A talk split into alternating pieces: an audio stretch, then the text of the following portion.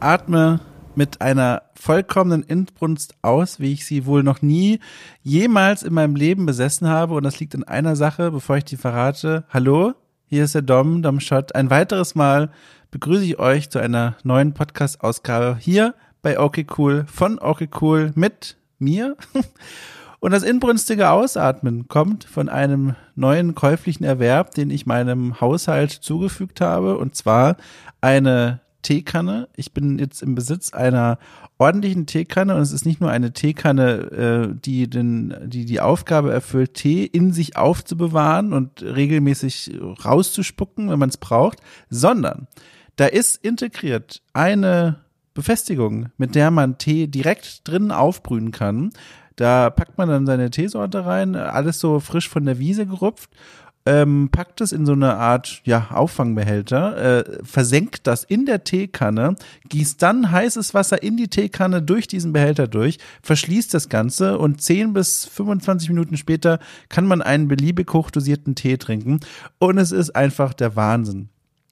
Äh, ich glaube, das ist gar nicht so ein ungewöhnliches Gerät. Ich glaube, jeder zweite Haushalt hat sowas. Ich aber bisher noch nicht und deswegen beschreibe ich das auch hier gerade wie die Entdeckung eines neuen Kontinents. Das hat mich wirklich begeistert und begeistert mich immer noch nachhaltig. Ich habe in der Vergangenheit äh, ausschließlich Tee mit Teebeuteln getrunken. So die Klassiker, äh, also nicht unbedingt heiße Liebe, aber irgendwie Vanille unterm Baum oder wie diese Sorten heißen. Äh, und jetzt trinke ich so wohltuende äh, Geschmacksrichtungen wie, ja, jetzt, die Tüte ist natürlich jetzt wieder ein Raum weiter, aber irgendwie Ingwerwurzeln mit Süßholz und Zitronengras Prophezeiung. Das ist die Sorte, die ich momentan trinke und es ist einfach fantastisch. Ich fühle mich gesund, ich fühle mich erheblich ausgeglichen. Äh, äh, ja, die beiden Dinge im Grunde, aber die reichen ja schon. Und deswegen sitze ich jetzt hier äh, spreche dieses kleine Vorgespräch vor der eigentlichen Folge heute auf und fühle mich einfach extrem in mir ruhend. Und das ist fantastisch. Ich kann es nur empfehlen, denkt drüber nach, mal den Beuteln abzuschwören und äh, Geld zu investieren in so eine äh, ja, Teekanne mit Braufunktion. So, das vorneweg, das war wichtig. das musste aus dem System raus. Aber jetzt kommen wir zu der heutigen Folge. Ich habe mich unterhalten mit Jan Bubenik. Und Jan Bubenik, wer kennt ihn nicht? Er hat entwickelt bzw. mitentwickelt das ganz wunderbare Spiel Lonely Mountains Downhill. Ähm, das ist ein Spiel, das im Grunde schon so ein bisschen verrät, worum es geht, wenn man den Titel sich ein bisschen genauer anguckt. Für all diejenigen, die darauf jetzt aber keinen Nerv haben, gerne zwei Sätze dazu. Das ist ein Spiel, äh, indem man einen Mountainbike-Fahrer oder Fahrerin äh, steuert und die Aufgabe dieser Figur ist es eigentlich nur einen Berg runterzufahren. Und das klingt jetzt gar nicht so spektakulär, macht aber unheimlich viel Spaß, weil sich daraus eine fast schon zen-artige Beruhigungssimulation entwickelt. Das heißt, man kann dann diese wirklich wunderschön, auch so ein bisschen stilisiert entfremdeten Berghänge hinunterbrausen, kann selber auch immer drücken auf dem Controller oder auf der Tastatur, wo auch immer äh, man das spielt, wann man in die Pedale treten möchte ähm, und kann dann so ein bisschen versuchen, auch Abkürzungen zu finden auf dem Weg nach unten. Muss man aber nicht, das ist das Schöne. Man kann dieses Spiel spielen, wie man möchte, entweder als knallharter äh, Kompetitivliebhaber oder einfach nur so als beruhigende Ergänzung zu dem neuen Teekannengefäß. Äh, äh, so habe ich zum Beispiel gespielt. Also ein wirklich ganz schönes Spiel. Und ich habe dieses Spiel jetzt schon seit, oh, das ist jetzt auch schon seit einigen Monaten draußen. Ich habe das auch vor einiger Zeit mir dann zugelegt und spiele das tatsächlich immer mal wieder sehr gerne zum Runterkommen abends, ähm, weil es eben einfach so eine erholsame Erfahrung ist. Und dann habe ich mir gedacht, so Mensch, ich habe jetzt hier diesen wunderbar wundervollen Podcast äh, bei Okay Cool kann ich doch einfach mal den Jan fragen, äh, ob er nicht Lust hätte, sich mit mir mal über dieses Spiel zu unterhalten, beziehungsweise so richtig sollte es gar nicht ums Spiel gehen, sondern ich wollte ja vor allem ihn mal kennenlernen und mal horchen, was das eigentlich für ein Mensch ist. Das Gespräch ging dann aber natürlich trotzdem ähm, schnell in die Richtung von Lonely Mountains Downhill, aber auf eine Art und Weise, dass auch Menschen diesem Gespräch folgen können, die das Spiel keine Sekunde lang angerührt haben, die auch noch nicht mal ihren Leben in ihrem Leben in der Nähe einer Konsole waren, denn das Gespräch dreht sich in großen Teilen mehr um Themen, die die Entwicklung von diesem Spiel umgeben. Also es geht zum einen darum, wie man eigentlich ähm, jahrelang die eigene Motivation aufrechterhält, an einem und an keinem anderen Spiel zu arbeiten. Dann sprechen wir darüber, dass das Entwicklerteam, das in dem Fall nur aus drei Leuten besteht, mit Jan eingeschlossen, ähm, irgendwann entschieden hat, wir machen daraus jetzt ernst. Es begann als Hobbyprojekt und irgendwann wurde dann gesagt, wir machen daraus jetzt wirklich ein ernstes Projekt. Das ist ein mutiger Schritt gewesen, über den wir auch gesprochen haben. Wir haben aber auch gesprochen über ein Thema, das in der Spielebranche ähm, durchaus ein, ein, ein schwer diskutiertes Thema ist, nämlich Crunch. Das heißt, das vorübergehende, wobei dieser Begriff sehr weit gedehnt werden kann, richtige Reinhauen äh, in die Arbeit. Das heißt, äh, bei Crunch sprechen wir von Arbeitsverhältnissen, äh, die lange den acht Stunden Arbeitstag überschreiten. Da in den schlimmsten Fällen ähm, werden da Entwickler eingesperrt oder sperren sich selbst freiwillig ein in die Büroräume für mehrere Wochen, ohne die jemals zu verlassen. Äh, so ein harter Fall liegt bei ähm, ähm, Lonely Mountains Downhill nicht vor.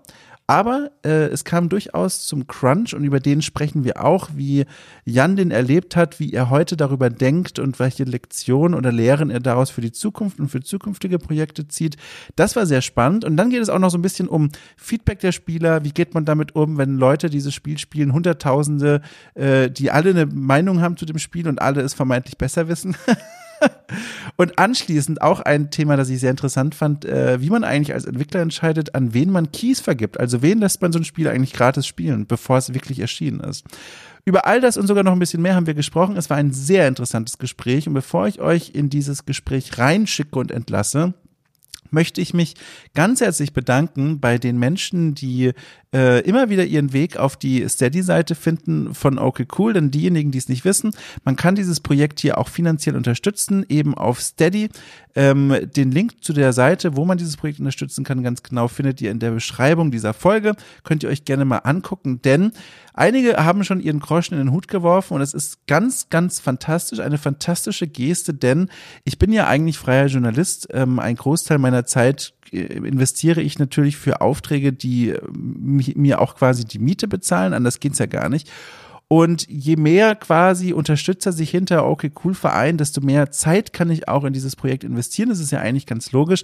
Und ich brenne darauf auch so ein bisschen, denn ich habe schon Ideen. Ideen für ein, sogar zwei neue Podcast-Formate, die finde ich in der Form äh, relativ einzigartig sind, beziehungsweise äh, nicht dort stattfinden, wo ich normalerweise hingucke, um zu schauen, welche Podcast-Formate es so gibt. Und darauf habe ich ja schon massiv Lust, aber dafür brauche ich eben eure Unterstützung, damit man das auch umsetzen kann. Ähm, deswegen an dieser Stelle der Hinweis, die Möglichkeit besteht, diese Folge oder dieses Projekt vielmehr, okay, cool, zu unterstützen. Wie gesagt, den Link findet ihr dazu in der Beschreibung der Folge. Äh, wenn ihr keinen Groschen dafür übrig habt, vollkommen in Ordnung. Ich freue mich auch, wenn ihr einfach nur diese Folge hört und euren Spaß damit habt. Ihr könnt auch natürlich euren Freunden und Freundinnen Bescheid geben, dass es diesen Podcast gibt. Diese Werbung äh, bringt natürlich auch was oder ihr geht ganz klassisch, wie noch vor 35 Jahren, einfach äh, stillheimlich in den App Store, beziehungsweise ist ja völliger Wahnsinn, das stimmt ja gar nicht, äh, iTunes, Apple Podcast und gebt diesem Podcast so viel Sterne, wie ihr wollt. Das hilft natürlich auch. Oder ihr denkt einfach an mich. Ihr gebt, äh, ihr schickt liebe Gedanken in meine Richtung. Auch das ist was Schönes. Auch das tut mir gut. Und ich würde sagen, ich nehme jetzt noch einen Schluck. Nee, kann ich gar nicht. Die Tasse ist leer. Wunderbar. Ich wünsche euch viel Spaß mit dieser Folge, mit diesem Gespräch mit Jan Bubenik von äh, Lonely Mountains Downhill und weiteren ganz fantastischen Spielen, wie ich finde.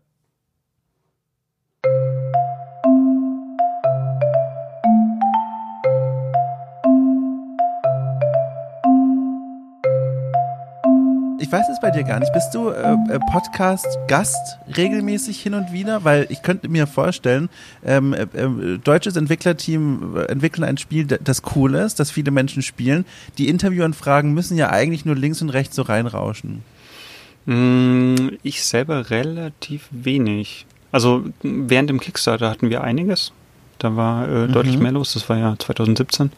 Aber jetzt nach Release hielt sich das eigentlich in Grenzen. Ich habe, äh, bevor ich jetzt mich hier hingesetzt habe und äh, mit dir quasi das Gespräch begonnen habe, natürlich mal so ein bisschen rumgeguckt, was ich da so finde, äh, auch an Interviews. Und ein paar habe ich schon gesehen, wo du vor Mikro gestanden bist. Und da habe ich mich gefragt, ist das für ihn jetzt eigentlich eine angenehme Situation, sowohl die Interviewsituation damals als auch jetzt? Also zwinge ich dich gerade zu was, was dir völlig quasi außerhalb deines Wohlfühlbereichs ist? Nein, ich, ich mache das schon gerne. Ähm, es ist außerhalb meiner Komfortzone ein bisschen, äh, das stimmt schon auf jeden mhm. Fall. Wobei ich so Podcasts immer noch am angenehmsten finde. Also Kamera ist mal so ein bisschen nochmal was anderes. Ja. Es hängt aber auch ganz stark davon ab, wie die Situation ist, wie man selber gerade drauf ist. Ähm, ich bin auf jeden Fall niemand, der sich ständig vor der Kamera stellen könnte.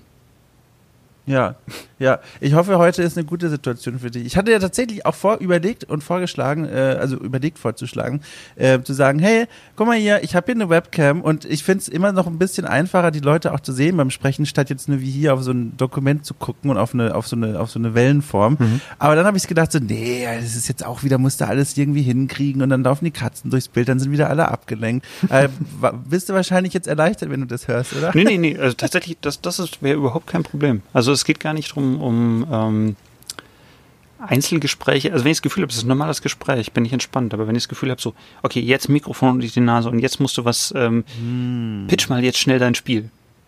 Dann so, ähm, ja, nee, das funktioniert nicht so gut. Okay, da, das klingt nach einem Trauma, das ganz tief in dir drin ist. Wann wurde zuletzt zu dir gesagt, hier ist ein Mikrofon, pitch jetzt mal schnell dein Spiel? Das ist im Laufe des Spiels von äh, der Entwicklung schon öfter vorgekommen. Wirklich? Also es setzt ihr euch dann dahin und, und, und sagt, und jetzt aktualisieren wir mal unsere Vorstellung, unseren Pitch und pitchen das einander im Team? Oder, oder wie, wie muss ich mir das vorstellen? Nee, nee, tatsächlich so bei, bei Interviewanfragen, wenn irgendwie auf der Gamescom äh, steht auf einmal irgendjemand mit einer Kamera ah. neben dir und so, jetzt hier, pitch mal dein Spiel. So, was, was macht ihr da Tolles? Und da bin ich äh, ja irgendwie nicht so richtig gut dran. Es geht schon, äh, man findet sich da irgendwie rein. Aber gerade am Anfang der Entwicklung war das schon nochmal, ist mir das schwerer gefallen. Ich habe das Gefühl, das ist so ein Balanceakt, der ganz schnell in ein Ungleichgewicht äh, fallen kann. Denn ich glaube, also das ist jetzt nur meine, meine, meine Frage und meine, meine Beobachtung von außen. Zu Beginn der Entwicklung, wenn man die zum ersten Mal vorstellt, das eigene Spiel, dann ist man noch aufgeregt bei dem Pitch, dann versucht man irgendwie alles in irgendwie möglichst zitierfähige Sätze zu pressen und vergisst vielleicht auch Sachen oder sagt Dinge, die so gar nicht jetzt komplett richtig sind. Und je häufiger man das macht, hat man dann diese Sätze so oft gesagt, dass sich irgendwann so eine Langeweile in die Stimme mhm. schleicht und man eigentlich nur noch so abrattert, was man gesagt hat. Weißt du, was ich meine? Kann Kannst du das nachvollziehen? Total. Also besonders schlimm ist es ja, wenn du fünf Tage auf einer Messe stehst und immer wieder dasselbe oh erzählst und dann irgendwann redest du mit Leuten, erzählst was über dein Spiel und du weißt gar nicht, ob du der Person gerade schon das und das Detail erzählt hast oder ob das die fünf Personen davor waren. Und dann fängt man an, total Mist zu erzählen, weil man irgendwie gar nicht mehr weiß, wem hat man jetzt eigentlich was schon erzählt da bist du dann richtig, das ist dann so der Punkt, wo man merkt, okay, gut, vielleicht sollte man doch mal ähm, das Team vergrößern, damit das irgendjemand mal ablösen kann. Äh, äh, stimmt, ihr seid ja zu zweit, ne? Das Kernteam, äh, zumindest bei dem, bei dem Downhill-Spiel, äh, zu zweit nur, oder? Ähm, wir sind zu dritt. Also seit Oktober 2018. Äh, oh. Kurz überlegen, genau. Äh, ist Noah noch mit dabei. Genau, und seitdem sind wir zu dritt. Vorher waren wir zu zweit. Wie sieht da genau die Aufgabenteilung bei euch aus? Also äh, habt ihr dann da alle so Spezialgebiete oder äh, mischt da mal jeder beim anderen mit in die Karten, weil es vielleicht anders gar nicht geht bei so einem kleinen Team? Also bei so einem, das ist ja auch gerade das Schöne bei so einem kleinen Team, dass man nicht nur so ganz isoliert seine, seine festgelegten Tasks hat und Bereiche hat. Mhm. Wir tauschen uns eigentlich über fast alles irgendwie aus, wenn es dann irgendwie geht. Klar, nicht, nicht jeder hat irgendwie jede Kompetenz. Aber ähm, grundsätzlich, ähm, ich bin fast nur auf Code-Seite unterwegs, ähm, aber eben auch so ein bisschen Shader, also quasi ein bisschen die technische Seite von der Grafik. Mhm. Ähm, Daniel ist ganz viel im Level-Design, ähm, UI-Design, aber eben da auch die Programmierung vom UI. Und Noah ist äh, reiner Artist, also der kümmert sich im Prinzip darum, dass die Level so schön aussehen, wie sie aussehen. Mhm. Wird man da nicht irgendwann neidisch? Also was ich damit meine ist, ich, wenn ich von mir ausgehe, ich sitze, bin Teil eines dreiköpfigen Entwicklerteams, wir arbeiten an einem Spiel Und dann habe ich so mein Spezialgebiet, äh, meinetwegen jetzt Coding, und gucke da manchmal äh, zum Beispiel beim Grafiker rüber, der so total coole Sachen bastelt, die total toll aussehen, und denke mir so, oh, eigentlich hätte ich auch mal eine Idee und würde das gerne auch irgendwie mal reinbasteln. Habt ihr da dann irgendwie so, so, keine Ahnung, so Workflows organisiert, dass man dann sagen kann, guck mal hier, ich bin der Jan, ich habe eine total tolle Idee äh, für ein Level, äh, obwohl das quasi außerhalb meiner, meines äh, äh aufgetragenen Kompetenzbereichs ist. Können wir das trotzdem machen? Geht das? Habt ihr das irgendwie, habt ihr da so Situationen gehabt? Ja, klar, ständig. Also es gibt immer wieder, also da gibt es auch keine, du darfst dich jetzt da nicht einmischen, wenn irgendjemand was Sinnvolles mhm. dazu zu sagen hat oder meint, er hat da irgendwie ähm, Input, dann klar, immer. Also das ist ja auch ganz, ganz wichtig. Also, weil gerade in so einem kleinen Team, wenn man das irgendein eigenes Department hätte mit zehn Leuten, die da im Artbereich arbeiten oder sowas, dann ähm, wäre das natürlich anders, weil es da intern schon sehr viel Austausch gibt und verschiedene Meinungen gibt. Aber mhm. wenn da irgendwie jeder in seinem Bereich alleine sitzt und dann so stumpf vor sich hin macht ohne Austausch, das funktioniert ja nicht. Also tatsächlich sind ja auch gerade diese, diese Reibungspunkte, die manchmal dadurch auch entstehen, total wichtig für so eine Entwicklung. Reibungspunkt ist übrigens ein sehr gutes Stichwort. Ich habe jetzt hier in dieser Podcast-Reihe ähm, einmal Vivienne schon zu Besuch gehabt, eine Entwicklerin, und dann Florian Fischer. Und ähm, beide arbeiten äh, in also ganz unterschiedlichen Teams an ganz unterschiedlichen Dingen, aber sind in so kleinen Teams unterwegs gewesen. Und bei beiden habe ich immer so ein bisschen rausgehört, beziehungsweise Florian hat es ja auch ganz offen gesagt, da gab es auch schon mal äh, Streit. Man nervt sich auch durchaus mal in so einem kleinen Team, vor allem wenn man eben vielleicht nicht so abgetrennte Kompetenzen hat und mal so ein bisschen beim anderen reinpfuschen darf und kann und, und sollte. Mhm. Wie ist es denn bei euch gewesen? So, du kannst ja jetzt frei von der Leber weg erzählen. Es ist ja, es hört ja quasi niemand zu. Es ist ja wirklich einfach nur, du sitzt vor deinem Monitor, ich bin zufällig auch da, äh, am anderen Ende der Leitung und würde jetzt super gerne wissen, wie anstrengend war es? Oder ist es? Ähm, das hängt sehr von der Projektphase ab. Also es gibt immer mhm. wieder Phasen, wo, man, wo alle sehr euphorisch sind, wo es irgendwie viel Neues gibt, wo schöne neue Elemente mit ins Spiel einfließen. Ähm, da ist es oft sehr, sehr entspannt und sehr positiv. Dann gibt es aber auch einfach wieder sehr, sehr lange anstrengende Phasen im Projekt. Also gerade wenn es dann auf Release zugeht. Ähm, ich habe die Folge mit Florian auch gehört und in vielen Punkten muss ich ihm schon zustimmen, ähm, allerdings in vielen auch nicht. Ähm, es ist schon, Spieleentwicklung ist nicht nur Spaß, auf jeden Fall. Also da gibt es lange, lange Phasen, wo es einfach harte Arbeit ist, irgendwie da die letzten Sachen noch fertig zu kriegen und gerade solche wenn noch irgendwelche API-Anbindungen zu irgendwelchen Steam-Backends oder was auch immer. Mm. das, sind, das sind Sachen, die, die machen einfach keinen Spaß. Da kommt dann am Ende nichts bei raus, wo der User sich denkt, oh, das haben sie aber schön gemacht, sondern alle gehen einfach davon aus, dass es funktioniert. Und es fällt aber niemandem auf, dass es überhaupt drin ist, weil es einfach so Standard ist, dass es drin ist. Und äh, ja, das sind dann auch die Phasen, die im Projekt halt manchmal so ein bisschen anstrengend werden. Ähm, ich habe so ein bisschen das Gefühl, äh, das, oh, jetzt habe ich dich unterbrochen, nee, nee, entschuldige. Gut, ich habe so ein bisschen das Gefühl, und vor allem, wenn du jetzt hörst, mit was ich dich unterbreche, wirst du mir gleich den Monitor um die Ohren hauen. Aber mir kommt da immer, wenn ich sowas höre, und das habe ich ja durchaus schon hier und da mal gehört, dieses, es muss auch viel quasi Fleißarbeit geleistet werden, die später gar nicht zu sehen ist, aber die essentiell ist. Ich muss jedes Mal, und das ist jetzt zum ersten Mal, dass ich das erzähle, aber jedes Mal muss ich immer an das gleiche Bild denken, und zwar an so einen selbstgemachten Burger. Und da meine ich besonders diese Brotseiten, denn das ist ja im Grunde das Unspannendste, wenn man sich einen Burger bastelt, so richtig zum Essen, die Brotseiten einfach nur zu toasten. Das ist, das macht am wenigsten Spaß. Du hast natürlich eher Bock, dir die Sachen aufs Brot zu kombinieren und vielleicht, keine Ahnung, Salat zu schnippeln, schön Käse auszuwählen, das Fleisch zu braten. Das ist alles besser, als das Brot zu toasten. Aber wenn du es nicht ordentlich machst, dann fällt dir das Ding halt in der Hand zusammen, bevor du es überhaupt im Mund hast. Und das ist jedes Mal das Bild, das ich im Kopf habe, wenn mir Entwickler oder Entwicklerinnen sowas erzählen. Und jedes Mal denke ich mir, Dom, halt deinen Mund. das ist einfach ein völlig abstruses, komisches Bild. Niemand wird dich ernst nehmen. Aber jetzt habe ich es gesagt. Jetzt ist es raus. es ist jetzt raus. Ich glaube, ich verstehe, was du meinst, ja, auf jeden Fall. Wow, die, diese Stille. Die war, ich ich habe das gerade sehr bildlich richtig. vor Augen gehabt. Achso, ich dachte eher, dein Finger schwebt auf diesem, oh, Verbindung ist abgebrochen. ich bin hier weg. ja, aber es ist halt wirklich, und ich finde aber das Bild, und ohne jetzt meine eigene Metapher dazu sehr loben zu wollen, es stimmt schon irgendwie, oder? Also es gibt diese Fleißarbeit, wofür einfach niemand außer vielleicht eigene Teammitglieder dankbar sind, die aber so wichtig ist. Ja, auf jeden Fall, klar. Aber ich meine, das ist ja in so vielen Jobs so, dass einfach, ähm, es gibt Sachen, die, die sieht man nicht so richtig. Mhm. Ähm, da sieht man dann das Endprodukt, aber was alles dahinter steckt. Ähm, das ist aber auch irgendwie in Ordnung, weil ich meine, ich will ja gar nicht, dass die Spieler sich denken, oh, da haben sie aber viel harte Arbeit reingesteckt und über irgendwelche Sachen nachdenken, die die sie gar nicht sehen sollen, die einfach funktionieren sollen.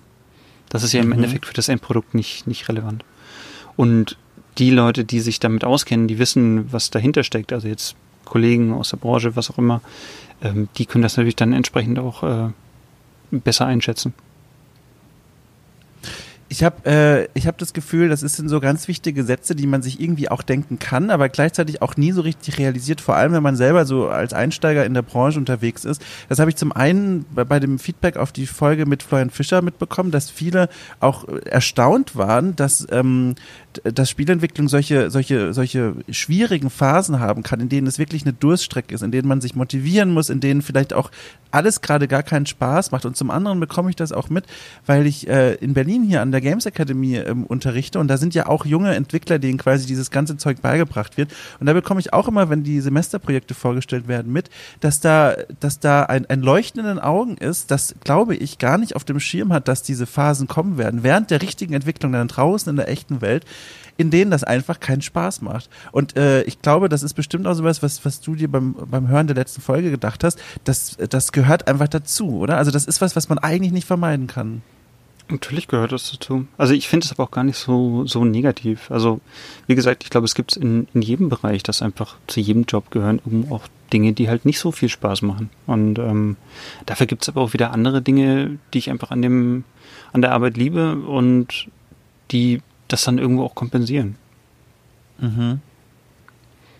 Ich würde mal ganz gerne einen kurzen Schritt zurück machen, weil wir sonst an einer Frage vorbeirauschen die ganze Zeit, die ich mir schon die ganze Zeit stelle, seit ich dieses Spiel spiele und, und, und mitverfolge. Also äh, Downhill meine ich jetzt, mhm. das Mountainbike-Spiel. Ich habe mal geguckt. Ihr habt ja, also eure, eure Firma, euer Team ähm, hat vorher zwei Spiele gemacht, äh, Twisted Lines und Then It Rained. Mhm. Das sind äh, zwei sehr experimentelle Spiele, finde ich, die fast schon meditativ sphärisch. Und die sehen vor allem, also von der gesamten Herangehensweise, erstmal ganz anders aus als das, das äh, Lonely Mountains Downhill. Und da frage ich mich, wie sah dieses Meeting bei euch aus, dass ihr euch quasi zusammengesetzt habt und gesagt habt, so, und jetzt machen wir ein Fahrradspiel. Also wie kommt man von dem einen auf das andere? Ähm, dieses Meeting gab es nie. Ähm, ganz einfach. nee, ähm, Sehr gut, ihr habt einfach. Äh, tatsächlich äh, muss ich vielleicht ein bisschen ausholen und was zum Megagon erzählen. Ähm, ja, gern. Ich habe Daniel kennengelernt bei den Hobrechts, das von einer Agentur, die ganz viel mit Gamification, Game Thinking gemacht haben. Ich habe damals an einem Kinderspiel gearbeitet für Mobile, ähm, eben für die. Ich war dann auch äh, ein Jahr lang bei denen angestellt. Dann hat sich das Ganze so ein bisschen aufgelöst, alles so ein bisschen eigene Wege gegangen und ich habe mit zwei von denen damals äh, so ein bisschen, wir haben gesagt, wir arbeiten total gerne zusammen und wir würden das gerne irgendwie fortführen. Aber grundsätzlich können wir uns eigentlich am besten selber durchschlagen als Freelancer. Da, das wissen wir, das haben wir irgendwie vorher jahrelang gemacht, das wissen wir, wie es geht. Ähm, und das haben wir dann auch gemacht. Haben aber nebenbei Megagon gegründet. Damals noch als, als GBR, also quasi so das, das Einfachste, was irgendwie auch geht.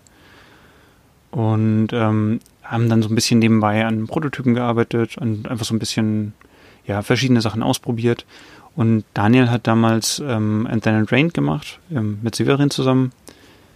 Und ähm, danach eben noch Twisted Lines.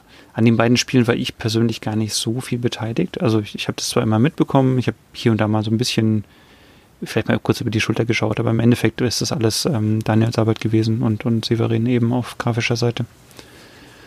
Und ich habe dann irgendwie auch an verschiedenen Prototypen gearbeitet. Da ist aber auch gar nicht so viel bei rausgekommen. Das waren, waren irgendwie nette Ideen, die sind dann an technischen Hürden gescheitert oder ja, einfach war dann irgendwie nicht so das Richtige.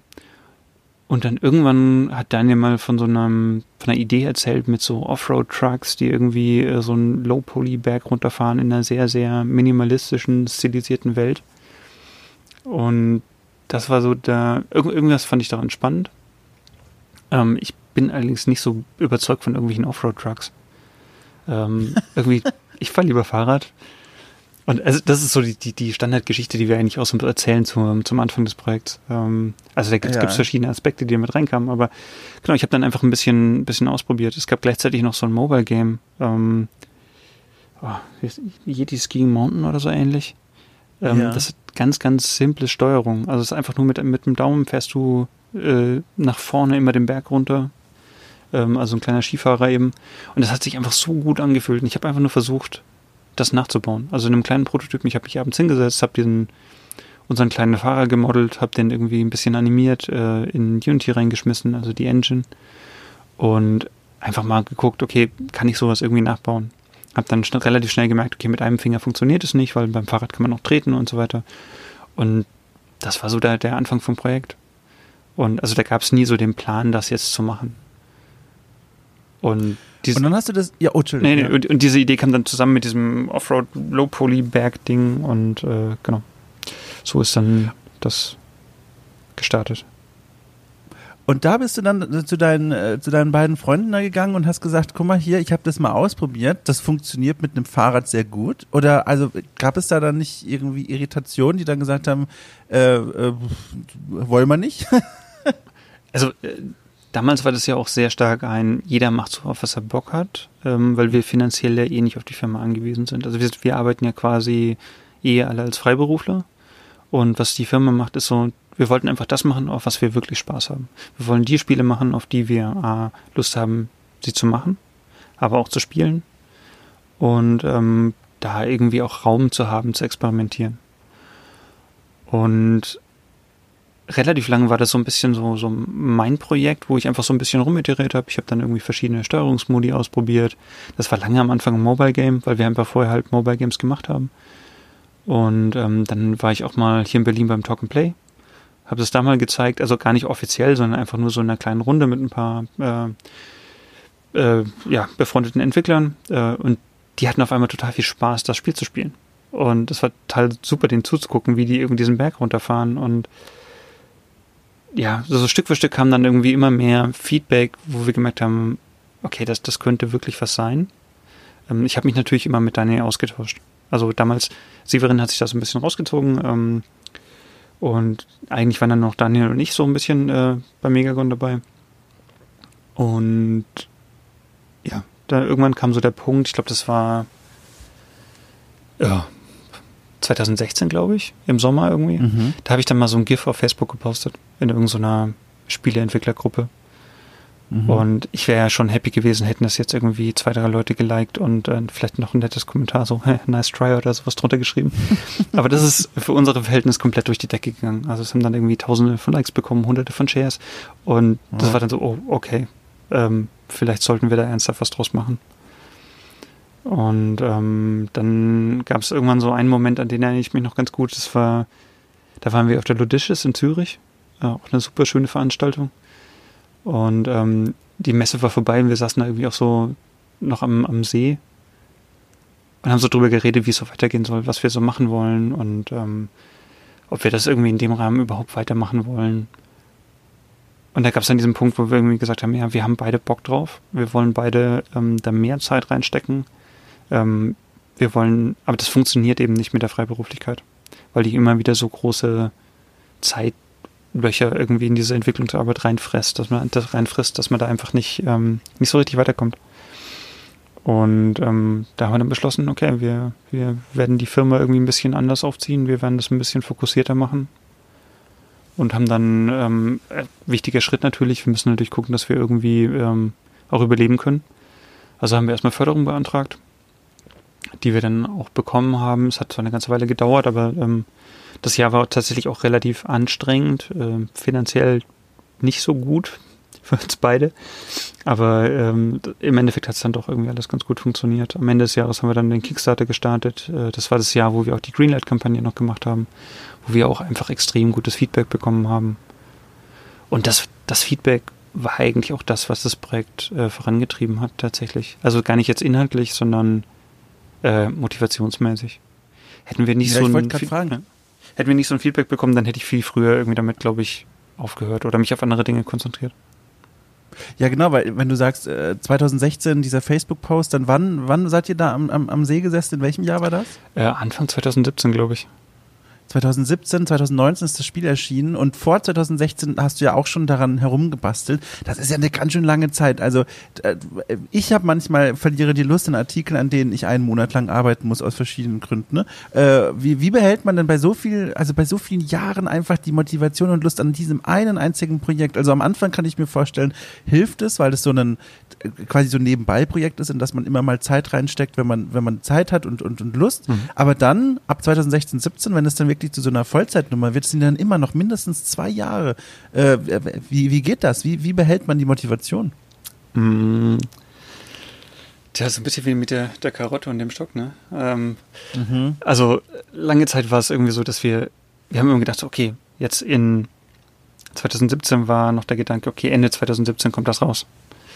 Ähm, dann kam der Kickstarter und wir haben gesagt, okay, Mitte 2018 kommt das Ding raus.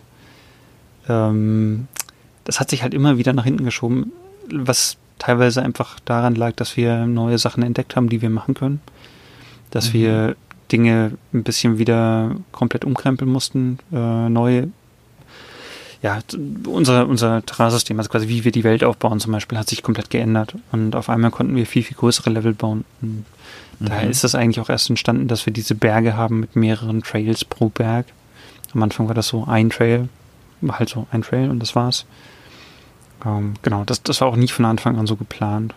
Ich glaube, ganz, ganz viel ist da so ein bisschen aus der Entwicklung raus entstanden und wir haben uns dann halt auch die Freiheit genommen und gesagt, okay, ähm, wir machen das jetzt, wir ziehen das jetzt irgendwie trotzdem durch, obwohl das uns jetzt irgendwie zurückwirft, weil wir glauben, dass es halt fürs, fürs Spiel an sich gut und wichtig ist. Mhm. Ich war selber, also natürlich noch nie Teil eines Entwicklerteams, aber ich habe letztens erst tatsächlich einen Podcast gehört, der sich genau darum drehte.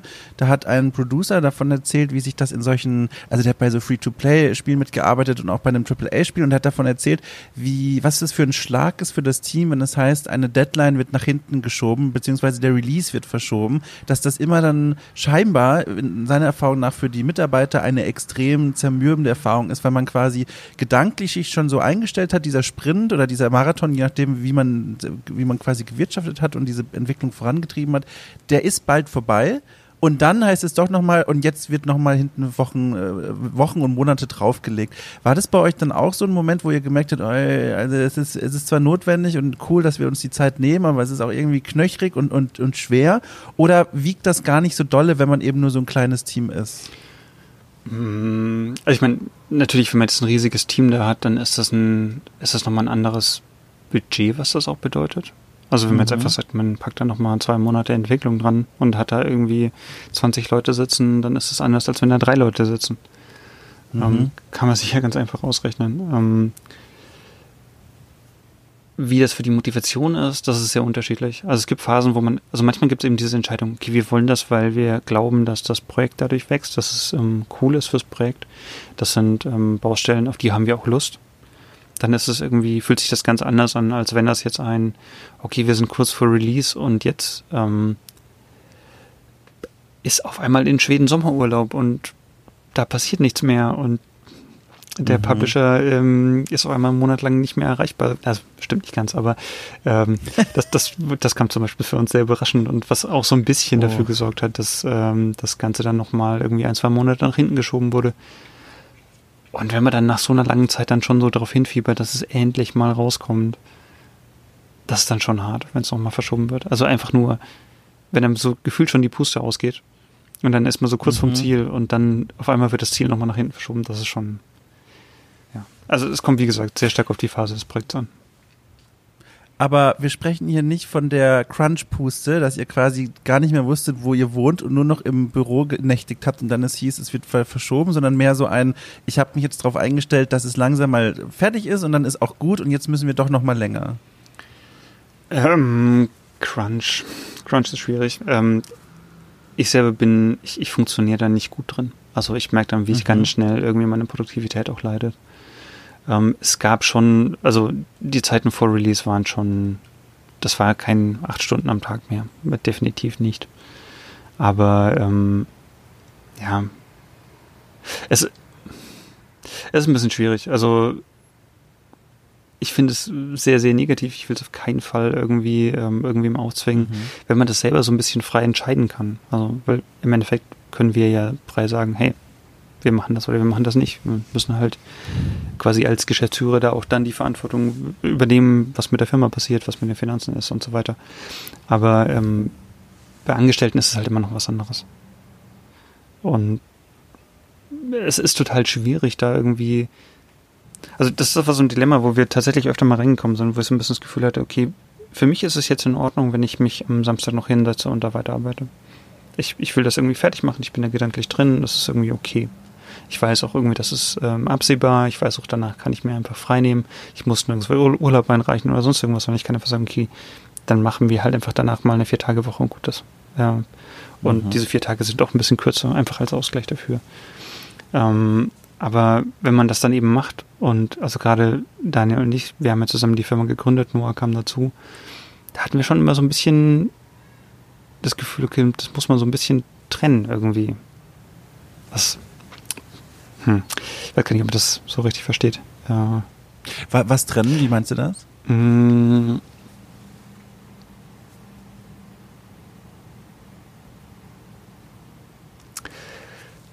äh, wie soll ich sagen? Ich glaube, ich habe mich gerade so ein bisschen verfahren.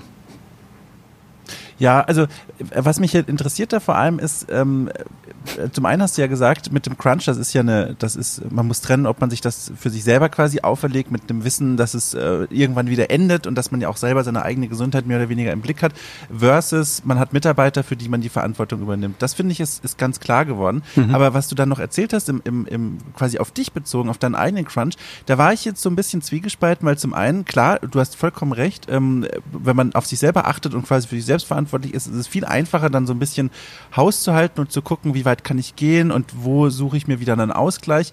Auf der anderen Seite von meiner eigenen Arbeit als selbstständiger äh, Berufstätiger weiß ich, dass man das auch dann gerne einfach mal nicht macht. Also ich sitze auch oft mal hier und denke mir, okay, jetzt bin ich in der zehnten Arbeitsstunde an diesem Tag, aber es fühlt sich ja noch gut an und wenn ich möchte, kann ich morgen mir frei nehmen, weil ich bin ja mein eigener Herr. Mhm. Aber in Wirklichkeit mache ich das dann sehr, sehr selten. Und aus dieser Erfahrung heraus äh, frage ich mich, ob das dann wirklich tatsächlich so so gesund und klug ist, auch für sich selbst zu sagen, äh, ich crunche, aber nur, weil ich eben weiß, was mir gut tut und was nicht.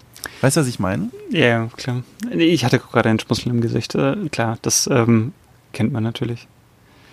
Ähm, wir versuchen das irgendwie, also das ist auch das, was wir uns fest vorgenommen haben jetzt für dieses Jahr mhm. und ich glaube, es funktioniert halbwegs, ähm, dass wir das einfach stark runterfahren. Ähm, dass wir einfach gucken, okay, gut, was, was funktioniert gut, was tut uns gut, aber irgendwie auch genug Ausgleich, äh, die Work-Life-Balance irgendwie mhm. hinzukriegen. Ja. Das klingt so, als wäre der Crunch, wenn ich da richtig liege, bei, äh, im letzten Jahr quasi durchaus vermeidbar gewesen, oder? Weil so wie du sprichst, das klingt mehr so einer nach so einer Sache, äh, wir haben eine Lektion gelernt. Oder, oder höre ich das falsch? Es ist manchmal was, was ja so ein bisschen bei uns das ausgelöst hat, war so ein, okay, wir, wir wissen, was wir noch rausholen können. Wir haben irgendwie eine Deadline und wir haben irgendwie auch Lust drauf, die Sachen noch reinzukriegen. Es ist ja irgendwie unser Baby und wir wollen ja, dass es irgendwie mhm. auch wirklich rund ist und wir wissen, dass da eben noch ein paar Ecken und Kanten dran sind, die wir gerne noch mehr polieren würden, wo man noch ein bisschen mehr, mehr rausholen will. Und, ähm, oder eben auch ganze Features, wo man überlegt, ob man die noch einbaut. Und das ist dann so, so ein bisschen ein innerer Konflikt. Will man das jetzt wirklich noch reinbauen? Oder ähm, sagt man, ja, okay, nee, ich mach lieber äh, jetzt früher Feierabend und ähm, dann ist es halt nicht drin. Mhm. Und das, das ist oft auch gar nicht so ein okay, ich muss jetzt unbedingt länger arbeiten, ich will das gar nicht, sondern ich will das auch. Aber da muss man sich trotzdem auch dagegen wehren und sagen, okay, gut, ja, genau. ich, ich, würde das gerne einbauen, aber trotzdem muss ich auch ein bisschen auf mich selber gucken und dann äh, was anderes machen. Was dann natürlich auch total doof ist, wenn ich dann Freizeit habe und im Kopf trotzdem noch da bin. das bringt halt auch nichts. Oh, in der Hinsicht haben wir wirklich denselben Beruf. Ich kenne das so gut. Wie gesagt, wenn ich dann hier sitze und mir dann auch vor Ort ne, quasi jetzt nichts mehr zu tun, dann bekomme ich so eine Mischung aus schlechtem Gewissen und so eine komische Lust, einfach trotzdem weiterzumachen, weil, äh, weil man doch dann irgendwie das noch besser machen möchte und man hat noch Ideen und dann hat man Sorge, dass man vielleicht am nächsten Tag nicht mehr so diese Ideen hat oder das nicht mehr so gut hinkriegen kann so wie du das jetzt beschreibst, Gab es denn Momente, wenn du das erzählen möchtest, in denen du wirklich gemerkt hast, das geht jetzt auf meine Gesundheit? Weil so wie du es wie du es beschreibst, klingt das für mich schon so, auch kannst du jederzeit natürlich äh, widersprechen, wenn ich das falsch äh, heraushöre, dass im Großteil der Momente du dich immer dafür entschieden hast, dann lieber doch noch die extra Stunde reinzuwerfen, dann doch noch die, die extra Portion nach Arbeit reinzustecken, auch wenn du eigentlich schon längst hättest Feierabend machen müssen.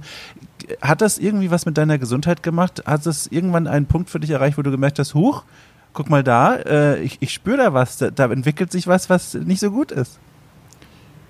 Ich glaube, ja, äh, ich, ich würde schon sagen, dass ich letztes Jahr ein paar Mal ein bisschen zu nah in die Richtung Burnout gegangen bin.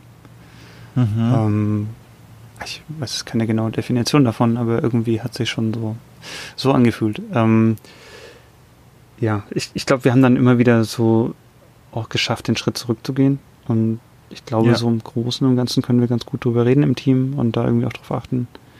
Ähm, wie gesagt, aber das, das sind auch Sachen, die wir uns einfach jetzt fest vorgenommen haben. Äh, als Learning aus der Entwicklung, ähm, so, so wollen wir das nicht hundertprozentig weitermachen. Es ist halt immer so ein bisschen verbunden mit diesem Loslassen. Ähm, ja. Also bestimmte Dinge, was ganz witzig ist, wir haben am Anfang, also eine Sache, die sich sehr, sehr stark verändert hat, wir hatten ganz am Anfang ähm, als wir angefangen haben, eine Facebook-Seite dafür aufzusetzen und äh, Tweets rauszuhauen und eine Steam-Seite aufzusetzen. Wir haben jedes Wort fünfmal umgedreht. Wir sind wirklich zu zweit.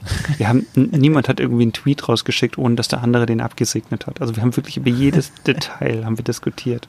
Und jedes, jedes GIF wurde irgendwie fünfmal nochmal neu irgendwie aufgenommen oder optimiert und dann noch mit dem anderen Kompressor irgendwie ein bisschen kleiner gemacht, damit es irgendwie schneller lädt und so weiter. Und wir haben wirklich auf die, jedes von diesen Details geachtet und irgendwann hat man dann gemerkt, okay, gut, das, das haut einfach nicht hin. Das ähm, ja. kommt zwar irgendwie gut an, glaube ich, aber ähm, das ist dann irgendwie, das ist die Zeit dann doch nicht wert. Ja. Oder man muss einfach das Team vergrößern, aber das ist halt immer schnell mit äh, finanziellem Aufwand mhm. verbunden. Logischerweise. Aber ich bin, ich bin da sehr froh als, als Zuhörer und Spieler und äh, Journalist und jede andere Rolle, die ich sonst nur so einnehme, dass ihr da scheinbar im Team, also zu zweit und dann auch zu dritt, so eine Kultur gepflegt habt, in der man relativ offen über solche Dinge gesprochen hat, wie, okay, es ist mir jetzt einfach zu viel oder wie ich merke, ich komme hier in Bereiche, die sich wie ein Burnout anfühlen und wir sollten vielleicht irgendwie an unseren Arbeitsprozessen schrauben. Also für mich klingt das tatsächlich nach einer, äh, nach einem recht gesunden Kommunikationsverhalten oder hast du das anders wahrgenommen? Mm, ja, doch, doch, das schon, auf jeden Fall. Und das ist auch wahnsinnig wichtig, über sowas zu reden. Ähm, es ist halt, glaube ich, je nach Position auch nicht ganz einfach, das irgendwie auf den, äh, auf den Tisch zu packen und irgendwie anzusprechen. Mhm. Ähm, aber ja, ich, ich hoffe, dass wir das äh, halbwegs gut hinkriegen, ja, doch. Ich denke schon. Ich finde, das ist, das ist so, so, so ein Sprüchlein, den kann man sich in so, einen, in so ein Marmorherzchen mal, nee, wie heißen die Lebkuchenherzchen mal rein äh, imprägnieren. Ähm, ähm, Sprechen hilft, das, das gilt für Beziehungen wie fürs Arbeitsleben. Ich habe das auch immer mal wieder gemerkt, auch bei im Gespräch mit Kollegen. Erst letztes habe ich es mit einem Kollegen äh, drüber gehabt, der hat ähm, eine Reihe von Deadlines gehabt und hat einfach gemerkt, der hat sich hoffnungslos überarbeitet. Der hatte einfach viel zu viel auf dem Teller und hat das gar nicht mehr hingekriegt. Mhm. Und sein Ziel war eigentlich gewesen, okay, wir, er kauft sich jetzt einfach eine Familienpackung Red Bull und dann noch eine und versucht jetzt quasi durchzuarbeiten und das alles irgendwie noch hinzukriegen.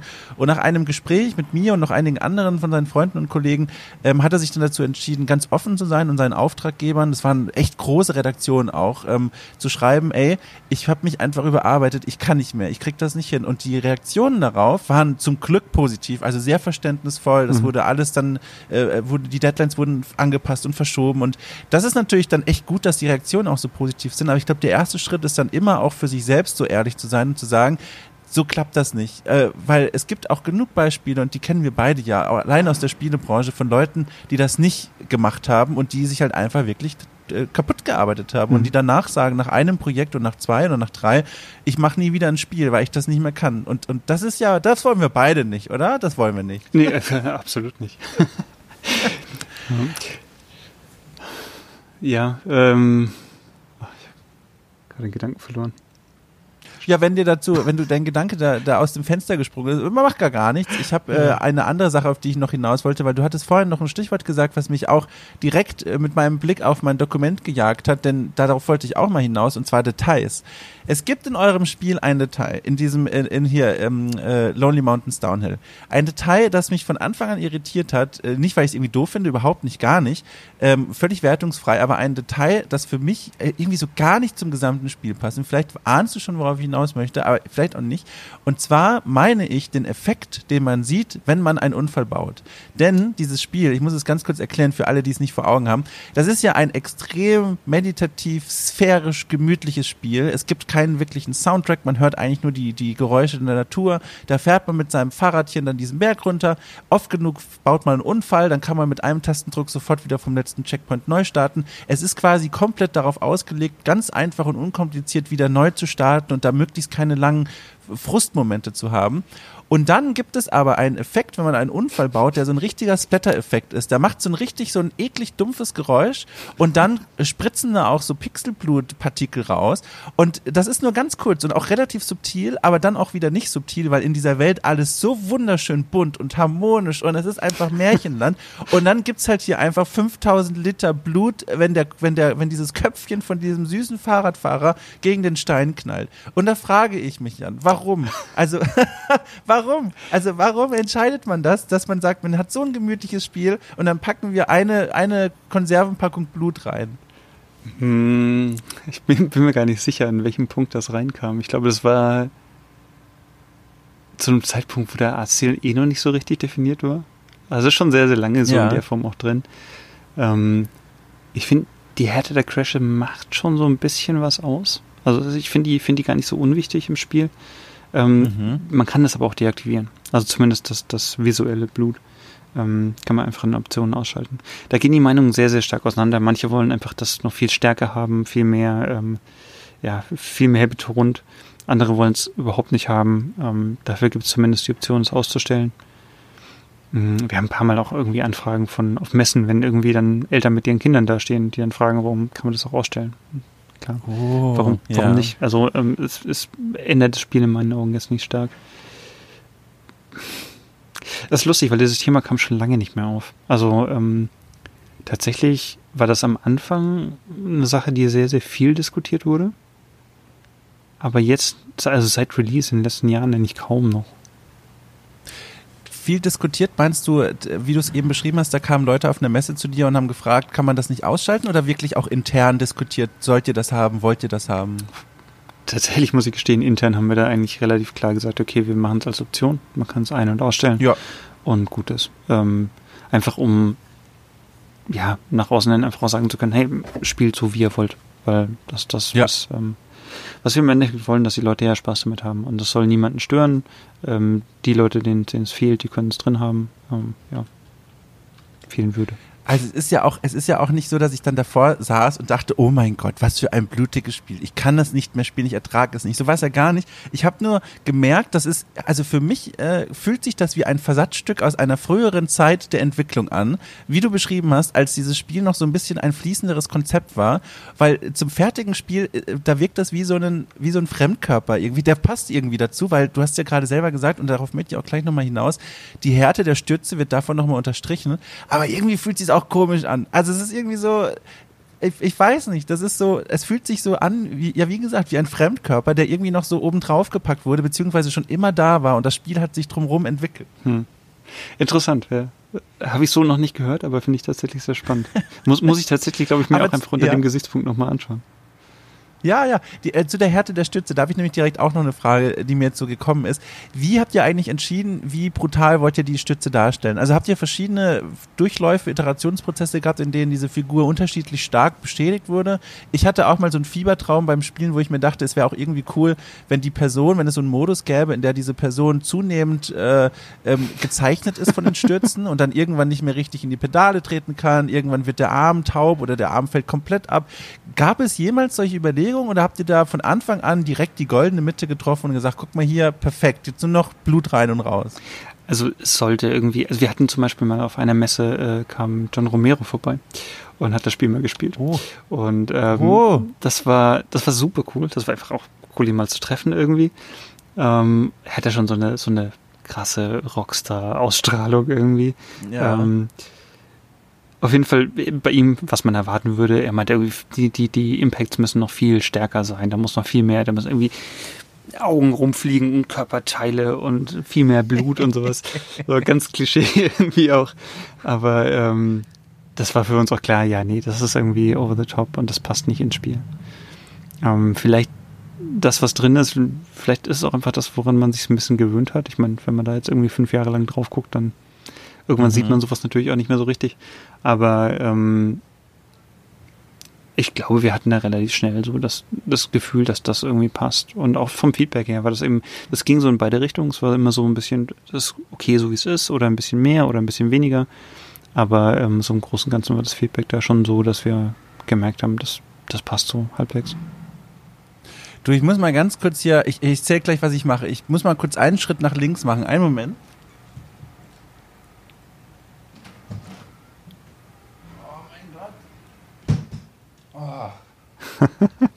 so. Da bin ich wieder. Äh, ich weiß nicht, ähm, Leute, die diesen Podcast jetzt schon längere Zeit verfolgen, die werden jetzt hier quasi eine epochale Geschichte vorfinden, die weitererzählt wird. In der letzten Folge habe ich erzählt, dass vor meinem Haus, also jetzt mache ich schon wieder denselben Fehler, vor dem Mietshaus, in dem ich wohne, ähm, eine Baustelle sich befindet und die ist größer geworden, über Nacht quasi und sie werkeln und furoren gerade vor diesem Haus so krass rum, äh, dass ich kurz aufstehen musste und äh, die Fenster schließen musste. Aber hier bin ich wieder. Aber es ist der Wahnsinn. Da draußen, ey, was da gewerkelt wird, es erinnert mich immer so ein bisschen an solche äh, nach Rundenstrategiespiele, in denen so ein Weltwunder gebaut wird, wo die Leute ewig lang auf einem Fleck rumhauen und plötzlich stehen da irgendwie die hängenden Gärten. So fühlt sich das hier gerade an, ey. Oh. ja, ich kenne das. Wir hatten ja auch ja, ganz, ganz viel Baustellen außenrum. Ja, aber jetzt habe ich äh, so, jetzt bin ich wieder da. Jetzt habe ich natürlich den Faden verloren. Ähm, ach, es ging um die Gewaltdarstellung, ne? Mhm. Ganz genau, ja. Aber ähm, um nochmal ganz kurz den Game Designer in mir zu schlummern, der äh, zu, zu beruhigen, der, der quasi in mir schlummert und, und völlig äh, ja keine Ahnung hat im Grunde. Äh, war das denn mal eine Überlegung, sowas tatsächlich zu machen, quasi bleibende Schäden am Fahrer? Oder ist das einfach, das geht einfach zu weit und ist auch zu viel Arbeit und, und alles Mögliche? Ich glaube, das war ein Stück weit auch dann, also ich glaube, ich hätte es gerne mal ausprobiert, ähm, ist dann aber auch nicht ganz so schnell mal eben eingebaut, um es mhm. einfach nur mal kurz zu testen. Ähm, ich weiß nicht, ob es das neben Spiel an sich irgendwie so viel Mehrwert gegeben hätte. Tatsächlich. Also. Ich sage ja. nein, nein, also ich finde es fantastisch, wie es ist, aber ich, ich finde die Idee einfach so schön. Aber andererseits, das ist wieder so eine typische Idee von jemand, der keine Ahnung hat, der sitzt dann vor, dem, vor der Konsole und, und sagt, ich könnte das viel besser und habe eine total tolle Idee. Aber je länger ich drüber nachdenke, desto mehr glaube ich, ich weiß nicht, ob das wirklich so toll ist. Ja, meine Lieblingsidee von, äh, genau, Spielern, die da sitzen und sich denken, oh, ich habe voll die gute ja. Idee, die muss ich den Entwicklern vorschlagen, äh, ist, ihr braucht unbedingt einen First-Person-Mode. Boah. Also das auf, auf allen Ebenen des, äh, des Projekts würde das nicht funktionieren. Das muss Aber, ich erstmal wirken lassen, weil das Spiel aus First Person mir vorstellen, das ist ja ein komplett anderes Erlebnis. Oh, wow. Am besten noch in VR oder so. Ja, das, ist das denn? Ja. Es gibt wirklich Leute, die einfach sagen, hey, könnt ihr nicht das einfach schnell noch einbauen? Ähm, die dann halt auch einfach nicht also sie stellen sich halt dann die Welt außenrum vor, dass das ein ganzer Berg ist mit in jede Richtung geht's weiter und man kann dann über die Berge äh, hinwegblicken. Mhm. Aber dadurch, dass unsere Kameraperspektive ja ähm, relativ eingeschränkt ist, also mhm. ähm, die dreht sich jetzt nicht um den Fahrer, sondern blickt immer in dieselbe Himmelsrichtung, sage ich mal, ähm, können wir natürlich auch die Berge so bauen, dass man, dass da was ist, wo die Kamera hin zeigt und da eben mhm. nichts ist. Es bringt ja nichts, was zu bauen, was man nicht sieht. Dementsprechend, äh, ja, das ist auch immer lustig zu sehen, was dann Spieler reininterpretieren. Sie stellen sich halt vor, dass das alles da ist. Und das ist ja auch gut so. Mhm. Ja, aber können dann halt nicht antizipieren, dass wir es nicht einfach mal eben schnell umstellen können. Also liebe Zeit, jetzt fühle ich mich echt schlecht, weil ich jetzt äh, einer von diesen Spielern war, die hier sitzen, weißt du, breitbeinig, äh, so wie ich immer da sitze natürlich, und, und einfach ins, ins Mikrofon gekrölt habe. Äh, mach doch mal, mach doch mal bitte folgendes. Die faulen Entwickler. ja, genau. Das tut mir jetzt ein bisschen leid, aber war das denn, war das denn so eine, so eine Nervfaktor tatsächlich auch oder immer noch? Weil jetzt sind ja, ist ja das Spiel ähm, äh, auf allen Plattformen eigentlich draußen, die man sich so vorstellen kann, PC, Konsolen, Switch Ähm, da muss doch jetzt eine Menge Feedback auf euch reinprasseln von Leuten, die euch, die, die sich weniger auskennen als ihr. Ähm, ja, klar, auf jeden Fall. Ähm, kommt sehr, sehr viel Feedback. Ähm, das ist, es ist ein Riesending, einfach nur auf Feedback zu reagieren. Ähm, deswegen, äh, oh, sorry, dass ich auf deine Anfrage so lange äh, oder so langsam reagiert habe, weil einfach manchmal äh, ist äh, Twitter so komplett überladen mit irgendwelchen Anfragen. Ach, da muss man sich irgendwie gar kein Problem. Ich freue mich ja, dass du trotzdem hier sitzt. nee, ähm, das Feedback hat sich sehr verändert im Laufe der Zeit, was glaube ich auch mit daran liegt, dass Leute jetzt äh, mehr Gameplay sehen, also über YouTube, über Twitch, ähm, aber auf der anderen Seite auch das Ding einfach selber spielen können. Und ganz am Anfang kam dieses Kamerathema halt viel, viel öfter. Ja, sie wollen unbedingt eine Third-Person-Kamera haben oder eine First-Person-Kamera. Und sie wissen irgendwie alles besser, weil sie einfach ein paar Bilder, ein paar Videos sehen und da irgendwas reininterpretieren. Und jetzt, wo sie irgendwie sehen, was das Spiel ist, was das Spiel ausmacht, ähm, ist es ein bisschen konkreter, ein bisschen, ich sag mal, sinnvoller, weil es einfach näher an dem mhm. ist, was das Spiel wirklich ist. Genau. War das denn dann ein Lernprozess zu erkennen, welches Feedback kann ich als konstruktives mitnehmen? Oder erkennt man schon relativ schnell oder, oder, oder sagt man auch von sich selbst aus, ich kann das jetzt einfach nicht, es sind einfach zu viele Kanäle, die offen sind, auch wenn da gutes Feedback reinkommt, das uns weiterhelfen würde. Es geht einfach gerade nicht, weil da muss man sich ja mal vor Augen führen, diese Belastung bei euch ist ja auch einfach groß gewesen stellenweise. Du hast ja vorhin selber erzählt von diesem Crunch, dass es Momente gab, in denen du dich also einfach nicht mehr gut gefühlt hast, so zumindest klang es und du hast es ja auch angerissen. Mhm. Äh, und dann gibt es noch von außen Feedback, manchmal aus der Branche, manchmal von Leuten, die es schon spielen konnten, keine Ahnung. Wie bist du damit umgegangen? Hast du dann irgendwann gesagt, Ohren zu, ich kann jetzt nicht mehr? Oder, oder, oder bist du da extrem äh, belastbar und hast dann immer noch ein Ohr für solche Dinge? Also man versucht natürlich schon auf möglichst alle Anfragen irgendwie zu reagieren. Und ich meine, oft ist mhm. es ja mhm. so, dass es dann doch dieselben Themen sind, dass es doch wieder dieselben Sachen sind. Ähm, da hat man dann schon fast so eine Standardantwort parat. Ähm, aber wir haben schon versucht, irgendwie auf, auf sehr, sehr viel einzugehen und zu reagieren. Ist, glaube ich, auch total. Wie lautet die Standardantwort? Da Komm, kommt auf die Frage an. Ach so, ich dachte nämlich, es gibt so eine Standardantwort, die du immer gesagt hast, und dann wüssten jetzt alle Leute da draußen, die diese Antwort von dir bekommen haben. Guck mal, ich habe hier die Standardantwort bekommen. äh, kann ich einen Key haben für äh, meinen YouTube-Kanal mit zwei Abonnenten? Da geht's dann äh, so, oh. ja, hier, bitte wende dich an den Publisher. Ähm, ah, verstehe, ich verstehe. Das ist zum Beispiel eine Standardantwort. Nee, ähm, keine Ahnung, wenn es jetzt um die Kamera geht, dann haben wir irgendwann einfach mal angefangen, so ein, so ein FAQ zu schreiben mit einfach so diesen, diesen bisschen begründet, warum die Kamera so ist, wie sie ist. Mhm. Ähm, und ja, teilweise wird er einfach darauf verlinkt, teilweise kopieren wir Sachen daraus ein bisschen. Aber ähm, also meistens sind es schon tatsächlich immer auch eigens geschriebene Sachen, nur was man schreibt, weiß man halt schon so ein bisschen. Mhm. Gut, dass du es übrigens angesprochen hast. Ein Thema, das ich gar nicht im Kopf hatte, mal anzusprechen, aber das, das nehme ich jetzt quasi noch mit, weil ich glaube, da hören auch Leute zu, die, die in der Situation sind, dass sie selber mal vor dieser Frage stehen. Wem gebe ich eigentlich Keys für mein Spiel? Also wer darf gratis quasi spielen, das komplette Spiel und bekommt ein Review-Muster, was auch immer. Wie habt ihr das für euch entschieden? Gibt es da irgendwelche, äh, also zum einen interessiert mich, wie habt ihr das entschieden und zum anderen, war, waren das gute Entscheidungen? Würdet ihr es dann nochmal so machen oder habt ihr gemerkt, ob wir waren viel zu großzügig oder wir haben uns viel zu sehr zurückgehalten? Ähm, das hat im Endeffekt dann sehr viel Thunderful, also unser Publisher, äh, gemacht. Mhm. Wir haben, also wir persönlich haben immer wieder mal einzelnen Leuten Keys gegeben, die, wo wir gemerkt haben, die haben wirklich Bock drauf. Weil ich glaube, es bringt halt nichts, wenn man irgendwie Leuten Keys gibt, die ähm, einfach nur massenhaft Spiele kurz antesten wollen und die dann irgendwie für zwei Minuten kurz spielen und dann merken, das ist nichts für mich. Aber wenn wir einfach Leute haben, die, wo wir merken, die sind schon eine Weile dabei, die haben wirklich auch Bock drauf, dann, ja, die haben jetzt irgendwie 100 Abonnenten auf YouTube, warum nicht? Also, die haben einfach mhm. Bock drauf und das, da kommt im Zweifel dann auch ein Video bei raus, was, ähm, wo man einfach auch merkt, dass sie Spaß dabei haben, weil es einfach ein Spiel für sie ist. Während andere Leute, wir hatten zum Beispiel während dem Kickstarter hatten wir so ein bisschen so das Thema, da haben wir dann die Demo auch rausgegeben an Leute, die, ähm, die einfach ein bisschen größer waren. Halt auch teilweise mit, mit ein paar äh, Millionen, glaube ich. Ähm, mhm. Ich weiß gar nicht, von Rumänien, glaube ich, war da so ein großer. Ähm, und der hat es dann auch gespielt, aber der hatte eigentlich überhaupt keinen Bock drauf. Ich weiß nicht, warum er es gespielt hat. Mhm. Das war, glaube ich, überhaupt kein Spiel für ihn. Und das ist dann so, wenn man sich denkt, ja, es haben ein paar tausend Menschen gesehen, aber das bringt uns nicht wirklich was, weil Mhm.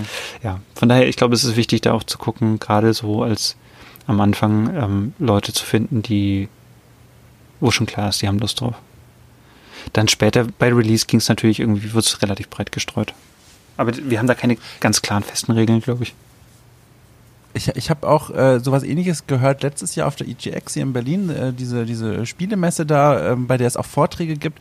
Und auch da hat, glaube ich, oh Gott, das war, glaube ich, auch ein Publisher, ein etwas kleinerer Publisher, aber durchaus eben jemand, der sich in der Branche gut auskennt. Und die haben eben auch gesagt, die haben auf die Zahlen geguckt und gemerkt, für deren Spiele hat es sich, also es waren auch so eher Indie-Spiele, kleinere Spiele ähm, für einen kleineren Markt, aber die auch sehr erfolgreich waren.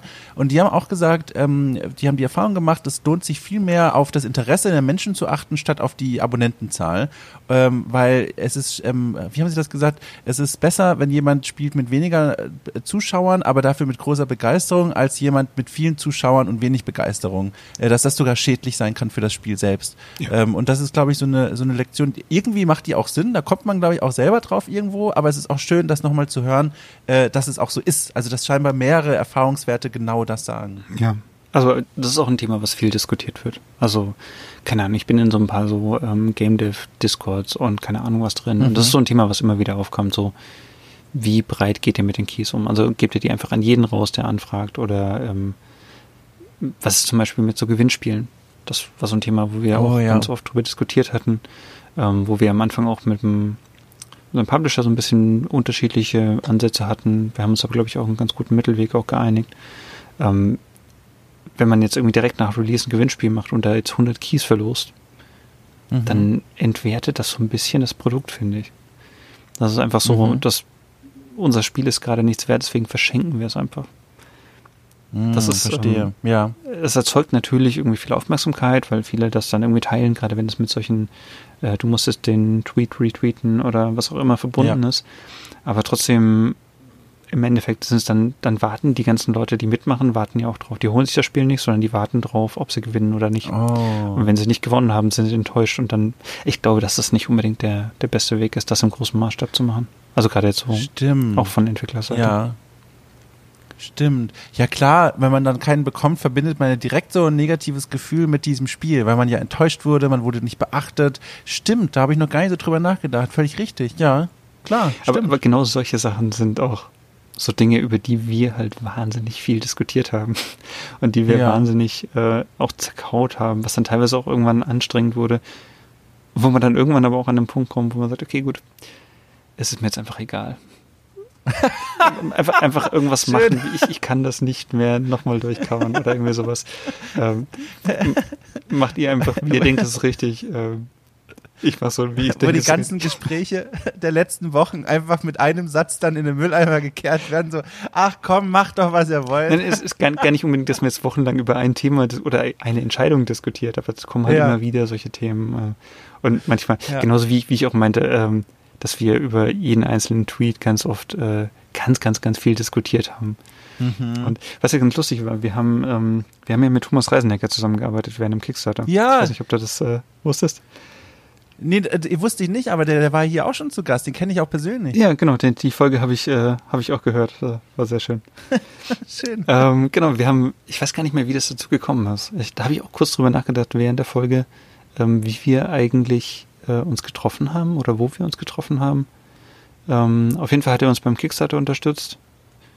Und ähm, auch, was ja in der Folge schon vorkam, seine, seine ehrliche Einschätzung war, war schon wichtig. Mhm. Also er ist ja dieses nicht irgendwie verkaufen, dass er uns jetzt hier die, die x riesige Summen irgendwie beim Kickstarter äh, garantieren kann, sondern einfach zu sagen, ja, okay, das, das hält er für halbwegs realistisch, das könnte, das, das müsste er auf jeden Fall erreichen.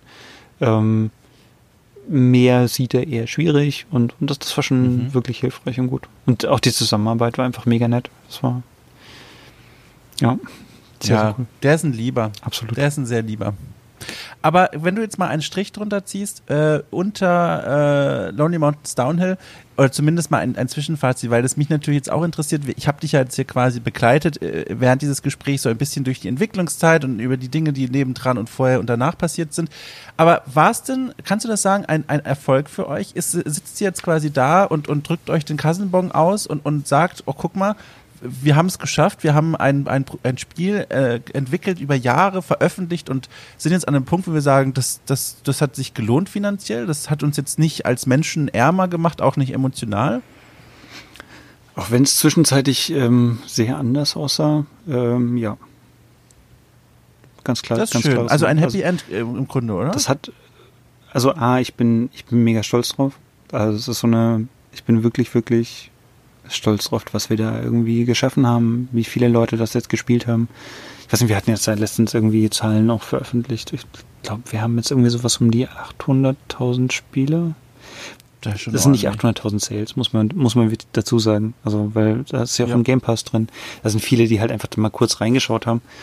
Aber ähm, trotzdem, das hat sich für uns schon, schon gelohnt. Also wir als Firma wissen auf jeden Fall, dass wir jetzt nicht direkt nach dem Spiel pleite gehen und äh, nicht mehr weitermachen können. Also wir werden weitermachen, wir haben Ja, Ideen, cool. wir haben Pläne. Und die sehen auch erstmal alle ganz, ganz okay aus. Ja, wunderbar. Da hast du mir direkt hier das, das, das Sprungbrett noch hingelegt, damit ich in diesen Pool an Themen springen kann. Und das interessiert mich. Was kommt denn als nächstes jetzt? Äh, dürfen wir äh, hoffen, rechnen mit Lonely Mountains Downhill 2, dieses Mal dann doch mit diesen Offroad-Trucks? Oder ist es was komplett anderes? Also Ich- gegen, gegen, irgendwas. die, gegen die Offroad-Tracks werde ich mich weiterhin wehren. nee, ähm, wir werden wahrscheinlich in dem Bereich bleiben. Ich kann noch nicht so richtig offen drüber reden, was wir genau vorhaben. Ähm, aktuell beschäftigt uns aber tatsächlich das Spiel noch ziemlich. Also Mhm. ähm, es wird noch, es wird noch Updates geben, es wird noch mehr Content geben. Ähm, es ist ja auch total schön zu sehen, dass einfach so viele Leute mehr, mehr von dem Spiel haben wollen. Mhm. Und ähm, leider steckt halt in jedem von diesen Bergen sehr, sehr viel Arbeit. Deswegen müssen wir da gerade noch mal so ein bisschen gucken, wie können wir das noch ein bisschen, ein bisschen optimieren, dass wir, keine Ahnung, ich, ich würde super gerne sowas haben wie einen, einen Level-Editor. Dass Leute einfach selber ihre Berge erstellen können. Das wäre großartig. Aber auf der anderen Mhm. Seite ist das halt auch eine Menge Arbeit. Einen Editor Ja, zu bauen, der auch für, für User gut funktioniert. Das wäre fantastisch, ey. Also das würde ich. Aber aber äh, ich, ich möchte doch noch mal mich ganz kurz wie so eine kleine Zecke äh, dran festhalten. ne? Wenn du in, in die in die also in diese in diese kleinen äh, Notizbücher, die du ja mit Sicherheit führst für all die zukünftigen Projekte, die ihr noch plant und die momentan wahrscheinlich vielleicht nicht mehr sind als Konzepte. Kannst du wenigstens mir ein Schlagwort geben? Also stell es dir vor, wie wenn wenn keine Ahnung, ich würde jetzt entwickeln das nächste God of War und dann würde ich dir jetzt als Schlagwort quasi geben Vater im hohen Norden oder wütender Ex-Spartaner. Das ist quasi die, die Schlagwortkategorie. Also es ist sehr vage. Kannst du mir da irgendwas geben? Ich überlege. Tatsächlich, ähm, was wir vorhaben, wird noch ein bisschen experimentell. Von daher, das, ich will das auch gar nicht zu viel irgendwie äh, verraten. Ja, wir müssen erstmal gucken, Experimentell ist doch schon gut. Ja. ja, gucken, ob das überhaupt funktioniert. Und ähm, ich glaube, da werden wir jetzt auch äh, Ende des Jahres mal äh, anfangen, wirklich äh, auszuprobieren, kann man das umsetzen und dann wird es wahrscheinlich relativ bald schon ein paar Details hier und da geben. Ich war jetzt richtig nervös nochmal am Ende, was da jetzt kommt, weil ich möchte dich natürlich auch nicht in irgendeine Bredouille bringen, aber Nee, ich bin nee. auch sehr neugierig. Aber ich finde experimentell als Schlagwort, das, da, damit sind wir alle zufrieden. Das ist schon mal, da kann man sich nichts drunter vorstellen, aber auch eine ganze Menge. Und das finde ich, äh, finde ich schön. Sehr gut. Ja, ja. Gut, ich würde sagen, damit äh, können wir können wir diesen Sack zumachen. Ich habe sehr viele Fragen beantwortet bekommen und noch viel mehr. Vielen Dank dir für dieses Gespräch. Hat mir viel viel Spaß gemacht und äh, äh, ich ich also ich, ich freue mich ja schon sehr auf dieses äh, experimentelle Spiel, muss ich sagen. Äh, wie heißt es nochmal? ja, okay, gut. Es fängt, Äh, es fängt also- vielleicht mit Lonely Mountains an. Nein. Oh je, okay, okay. Mal gucken. Ah, sehr gespannt. Hast dir doch noch eine ganze Menge rausgegeben jetzt. Oh, je. Nein, ähm, wie gesagt, das sind alles noch äh, grobe Konzepte. Da muss man erstmal gucken, ob das überhaupt funktioniert. Aber Na gut. jetzt erstmal mehr, mehr Lonely Mountains Downhill. Ja, genau, genau, genau. Schön. Gut, ich will dich da jetzt auch gar nicht mehr gegen die Wand drücken. Also, vielen Dank dir nochmal für die Zeit und für diesen kleinen Ausblick auf die Zukunft. Äh, wir werden uns wieder hören, das sage ich jetzt einfach mal, nämlich spätestens dann, wenn was auch immer bei euch im Portfolio neu dazugekommen ist. Darauf freue ich mich schon sehr und Sehr würde gerne. mich freuen, äh, dich dann mal wieder hier vor das Mikro äh, begrüßen zu dürfen. Sehr gerne. Und vielen Dank für die Ja, Einladung. cool. Ja, sehr gerne. Und dann äh, bis bald wieder. Tschüss. Ja, tschüss.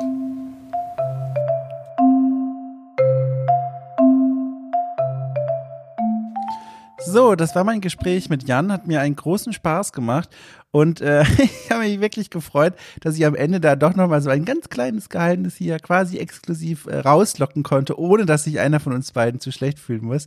Äh, wie gesagt, das war's. Äh, vielen Dank fürs Zuhören. Äh, ich ziehe meinen Schirm, äh, auch ohne Regen. Präventiv ist ja das, das Neue, ich bereite mich vor und würde sagen, äh, bis zur nächsten Woche. Am Sonntag hören wir uns wieder mit einer neuen Folge. Oh, ich bin sehr gespannt. Ich bin sehr gespannt.